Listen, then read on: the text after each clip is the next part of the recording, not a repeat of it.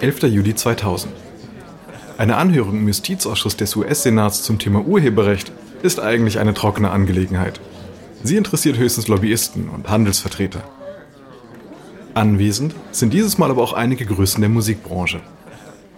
Teenager drängen sich vor dem Gebäude, um den Heavy-Metal-Schlagzeuger von Metallica, Lars Ulrich, zu sehen. Er und der Rapper Dr. Dre stehen für die Klage der Plattenindustrie gegen Napster. Es kommen auch Don Henley von The Eagles und Alanis Morissette. Die Anhörung ist mehr als nur ein Streit über Urheberrechtsverstöße. Hier äußern Künstlerinnen und Künstler öffentlich ihre Beschwerden über Napster und die Plattenlabels. Als Ulrich spricht, zielt er direkt auf Napster. Wer keinen Computer besitzt, kann sich so eine Sammlung wie ein Napster-User nur auf eine einzige Art zulegen. Diebstahl. Geh in einen Laden, schnapp dir eine Platte und spazier einfach hinaus. Der Unterschied besteht darin, dass er statt Datei erstellt, heißt, Sie sind verhaftet. Alanis Morissette schildert dem Senat die andere Seite. So wie die Labels Verträge gestalten, bleiben den Künstlern kaum Lizenzgebühren über den Vorschuss hinaus. Napster, argumentiert sie, könne das ändern. Mit der freien Verbreitung übers Internet können wir ein großes Publikum ansprechen. Dies wiederum ermöglicht uns auf andere Weise mit Tourneen und Merchandising Geld zu verdienen. Für die meisten Künstler reicht dies zum Überleben.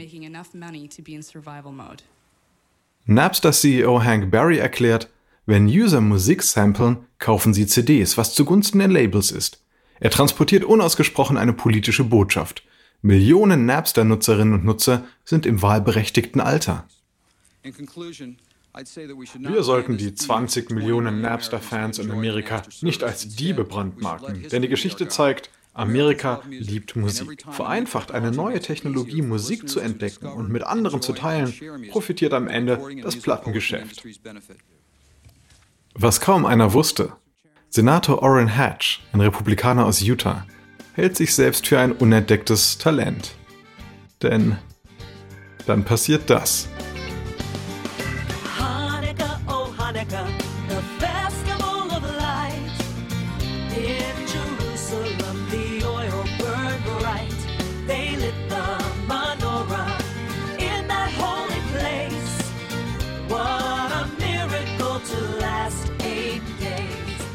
Ja, das war ein Chanukka-Lied zum jüdischen Lichterfest, das der Mormone und Senatspräsident aus Utah komponiert hat.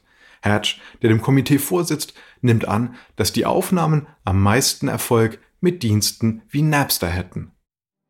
Wie viele unbekannte Künstler sieht er darin eine Plattform, die ihn auch ohne ein großes Label im Hintergrund bekannt macht. Dadurch wird Orrin Hatch potenziell ein ernstzunehmender Gegner der Plattenindustrie. Doch die Labels setzen ihre Hoffnungen weder auf die Senatsanhörung noch auf einen ollen Hobby-Popstar aus Utah. Sie blicken stattdessen auf die Gerichtsverhandlungen.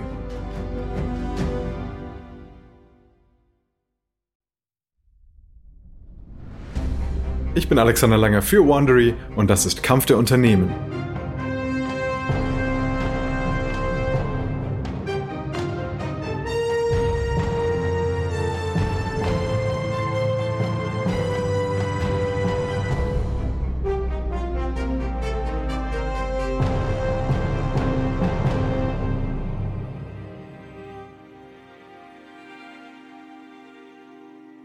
Der letzten Episode von Napster vs. Plattenlabels explodierten die Downloadzahlen der Musiktauschbörse. Denn die User befürchten, die Klage wegen Urheberrechtsverletzung werde alles beenden. Und Napster fand endlich eine Risikokapitalgesellschaft, der das anhängige Verfahren nichts ausmacht. Aber wird Napster dem aufziehenden Sturm auch standhalten können? Sie hören Episode 5. Eine verhängnisvolle E-Mail.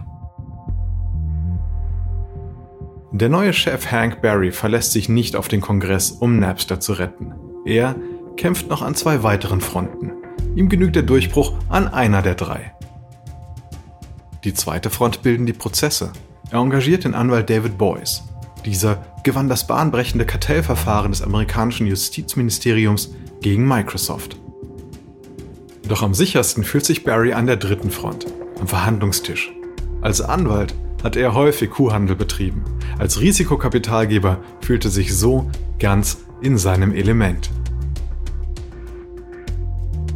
Knapp eine Woche vor der Senatsanhörung holt sich Barry John Hummer als Partner in seine Kapitalgesellschaft. Da Hummer kein Napster-Angestellter ist, fällt es ihm nicht schwer, sich auf die Gegenseite zuzubewegen. Als ehemaliger NBA-Basketballspieler genießt er auch einen gewissen Ruhm. Hummer ruft Edgar Bronfman an, den Chef des Spirituosenherstellers Seagram und Eigentümer des größten Plattenlabels Universal Music. Der Kanadier ist erst jüngst mit dem Familienunternehmen in die Unterhaltungsindustrie eingestiegen. Er wirkt kaum wie ein Medienmogul. Hammer und Barry wollen ihn treffen, bevor im Monat darauf die Hauptverhandlung zur Unterlassungsklage beginnt. Und Bronfman sagt zu. Bronfman fliegt nach Kalifornien. Er trifft sich mit Hammer und Barry im Flughafenterminal. Sie werden diesen Prozess verlieren. Die Beweislast ist erdrückend. Ich verhandle mit Ihnen nur über einen Deal, obwohl wir im Rechtsstreit vorne liegen, weil ich befürchte, wenn wir gewinnen, folgt vielleicht jemand noch Schlimmeres als Sie. Und zwar ohne namhafte Investoren, Rechtsanwälte und verantwortungsvolle Personen wie Sie. Barry nickt und Bronfman fährt fort. So hätten wir beide etwas davon. Jetzt ist die richtige Zeit für einen Deal, bevor vor Gericht alles hochgeht. Bronfman erklärt, Napster habe ein großartiges Vertriebssystem, aber man muss einen Weg finden, die Leute zu bezahlen. Man könnte pro User, pro Titel oder pro Monat Gebühren verlangen. Barry stimmt zu, doch hält er es für notwendig, schrittweise vorzugehen. Falls Napster plötzlich Geld verlangt, verschwinden die User und mit ihnen alle Informationen zu ihren Vorlieben, die die Plattenfirmen für sich nutzen könnten. Barry und Hummer versprechen, in der kommenden Woche beim Jahrestreffen der Medienmogule und Händlerinnen und Händler in Idaho einen geeigneten Vorschlag zu unterbreiten. Zum Treffen kommt Bronfman in Begleitung von Sony-Chef Nobuyuki Edii und Thomas Middelhoff, dem ziemlich jungen CEO von Bertelsmann. Zwischen den majestätischen Bergen und in der Sonne glitzernden Flüssen sitzen sie für einen Austausch im Luxusretreat zusammen. Barry beginnt, die Plattenlabels könnten 60% Anteile an Napster erhalten. Mittelhoff meldet sich zu Wort. Das klingt großartig, Hank. Verhandeln Sie mit Edgar, der vertritt uns alle. Mit so viel Kontrolle könnten die Labels machen, was sie wollen, inklusive die User zur Kasse zu bitten. Die Dinge verlaufen im Sinn der Firmenchefs, unabhängig von der Gerichtsverhandlung. Dann jedoch geschieht etwas Seltsames. Eine Woche später, der Verhandlungstermin rückt immer näher, ruft Hummer Bronfman an. Jemand hätte das Angebot gemacht, Napster für 2 Milliarden Dollar zu kaufen. Er sagt dann noch, das ist der neue Preis. Barry deutet an, das Angebot käme von AOL. Dann erhält Bronfman einen Anruf von Jerry Yang, dem Gründer von Yahoo. Auch ihm hat Napster nahegelegt, auf 2 Milliarden Dollar zu erhöhen, um im Rennen zu bleiben. Bronfman riecht den Braten. Er ahnt, dass Barry hochpokert, es aber mächtig übertreibt. Ich kaufe nicht. Die bluffen nur, Jerry. Bronfman erinnert Young daran, dass AOL gerade Time Warner zu kaufen versucht. Die größte Übernahme aller Zeiten. Zu Time Warner gehören die Labels von Warner Records. Jerry denkt mal nach. Warum sollten Warner Brothers einem Deal zustimmen, der sie unter ein Dach mit Napster stellt? Ausgerechnet jetzt, wo der Rest von uns gegen Napster klagt, AOL und Time Warner würden die Fusion doch nicht aufs Spiel setzen wollen. Bronfman und Young steigen aus. Keine Rede mehr von Wertermittlungen oder Vereinbarungen. Die Entscheidungsschlacht werden sie im Gerichtssaal austragen.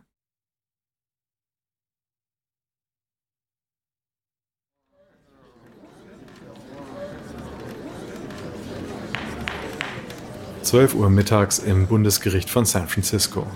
Richterin Marilyn Hall Patel hat den Vorsitz.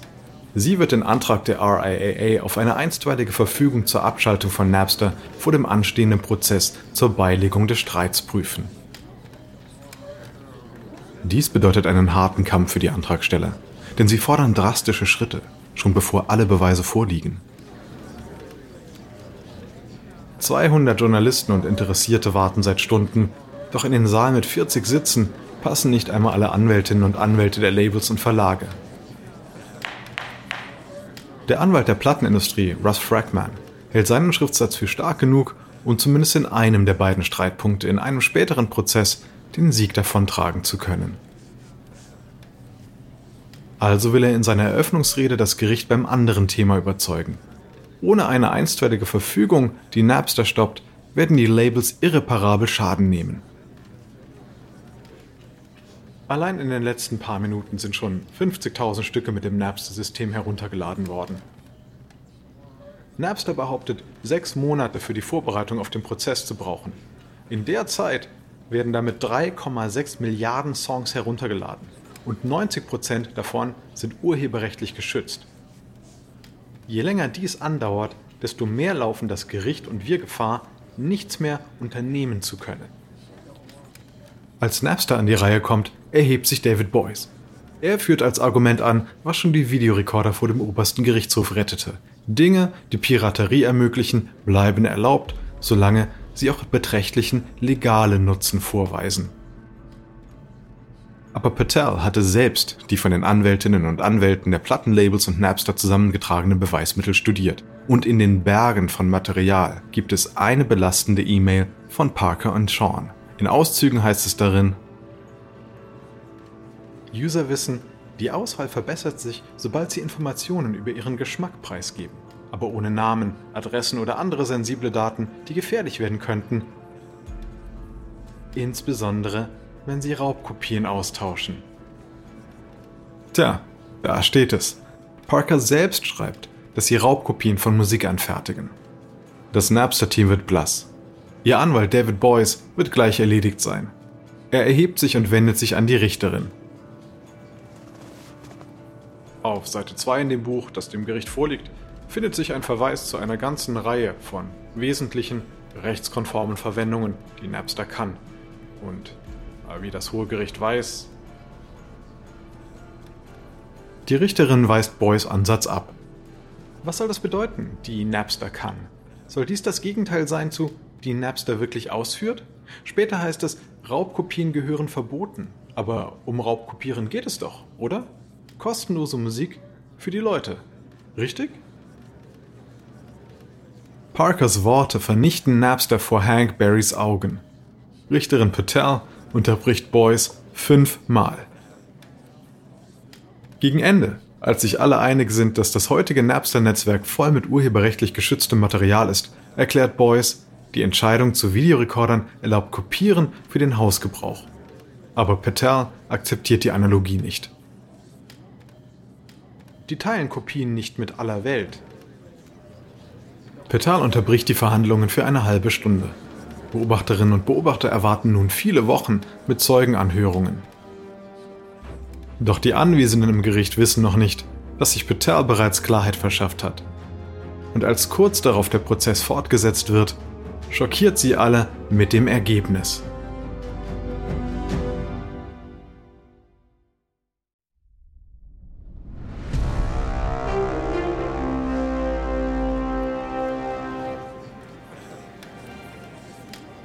Nach der Pause wendet sich die Vorsitzende Richterin Marilyn Hall Patel an die Anwesenden.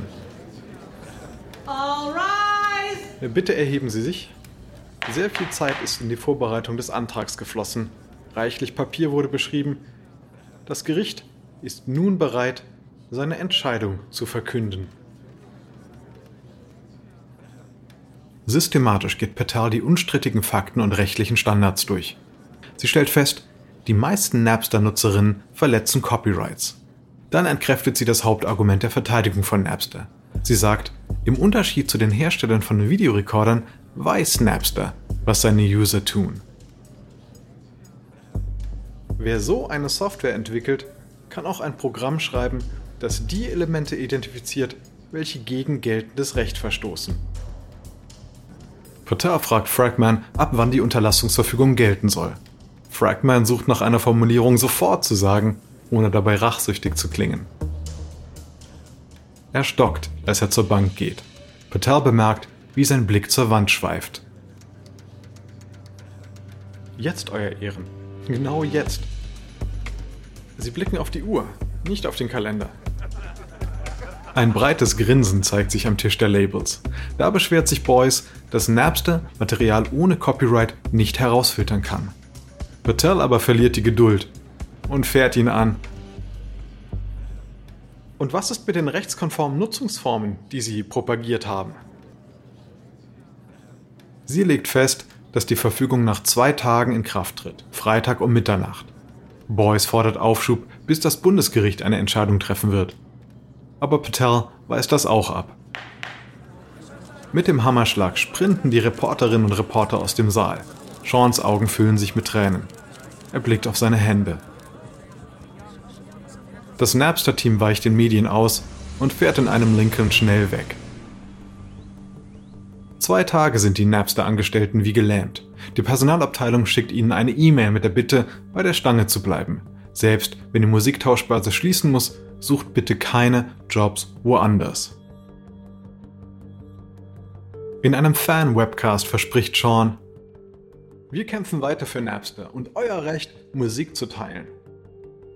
Vor Gericht argumentierte Fragman, ohne die sofortige Abschaltung wird es einen noch nie dagewesenen Run der Nutzerinnen und Nutzer geben, hemmungslos zu plündern, solange das noch möglich ist.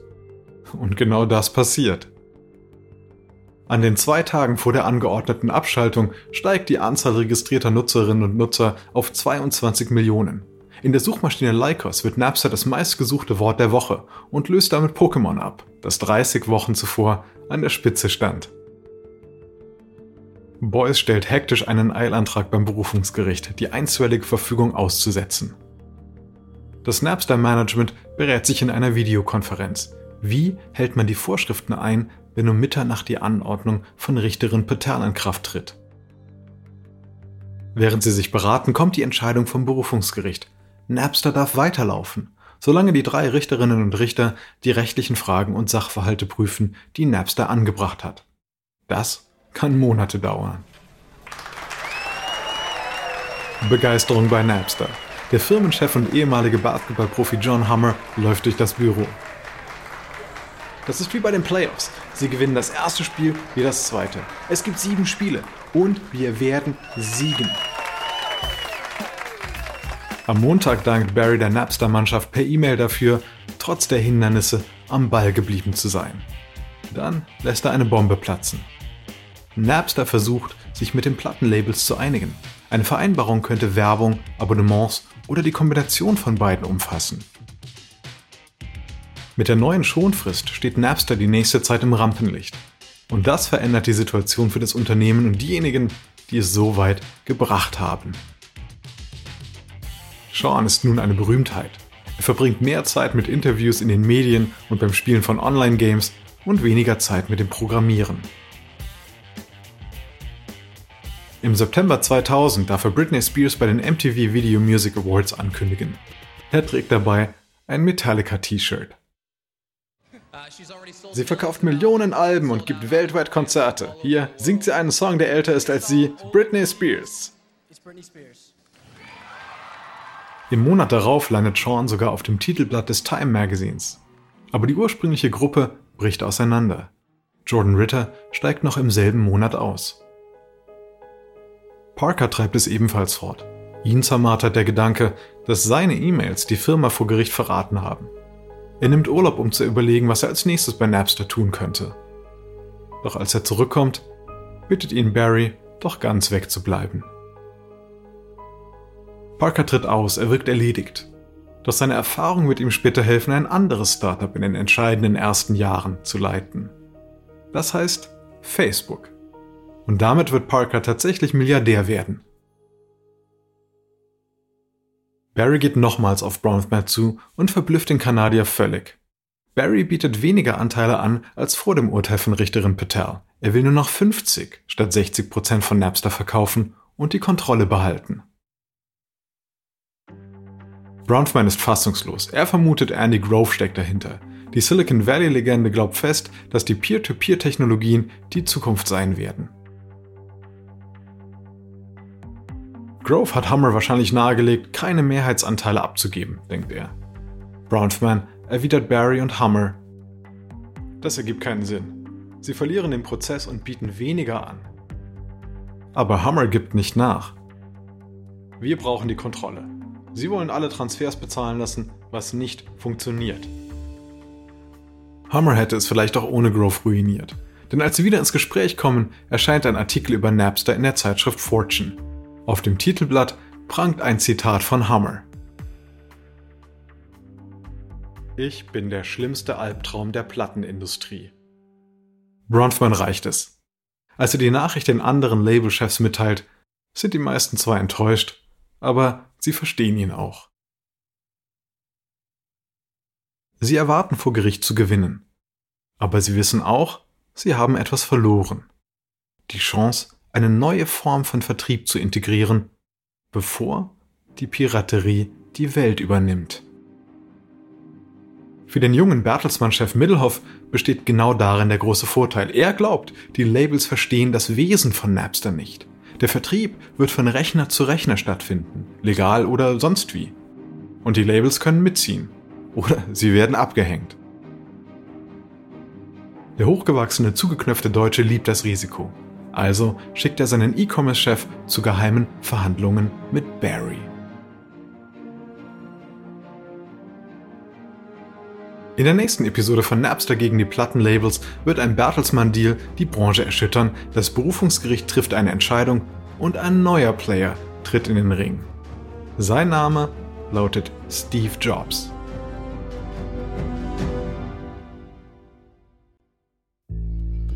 Dies ist Episode 5 von Napster vs. Plattenlabels aus Kampf der Unternehmen von Wandery. Ein kurzer Hinweis zu den Dialogen, die Sie soeben gehört haben. Wir wissen natürlich nicht genau, was gesprochen wurde. Doch die Dialoge basieren nach bestem Wissen auf unseren Recherchen. Ich bin Ihr Sprecher, Alexander Lange. Joseph Mann hat diese Geschichte geschrieben. Er ist der Autor von All the Rave, The Rise and Fall of Sean Fanning's Napster. Karen Lowe ist unsere leitende Produzentin und Redakteurin herausgegeben und produziert von Emily Frost. Das Original-Sounddesign stammt von Kylie Randell. Kate Young ist unsere Associate Producerin. Unsere ausführenden Produzenten sind Jenny Laura Backman und Marshall Louis. Erstellt hat sie Ernan Lopez für Wandery.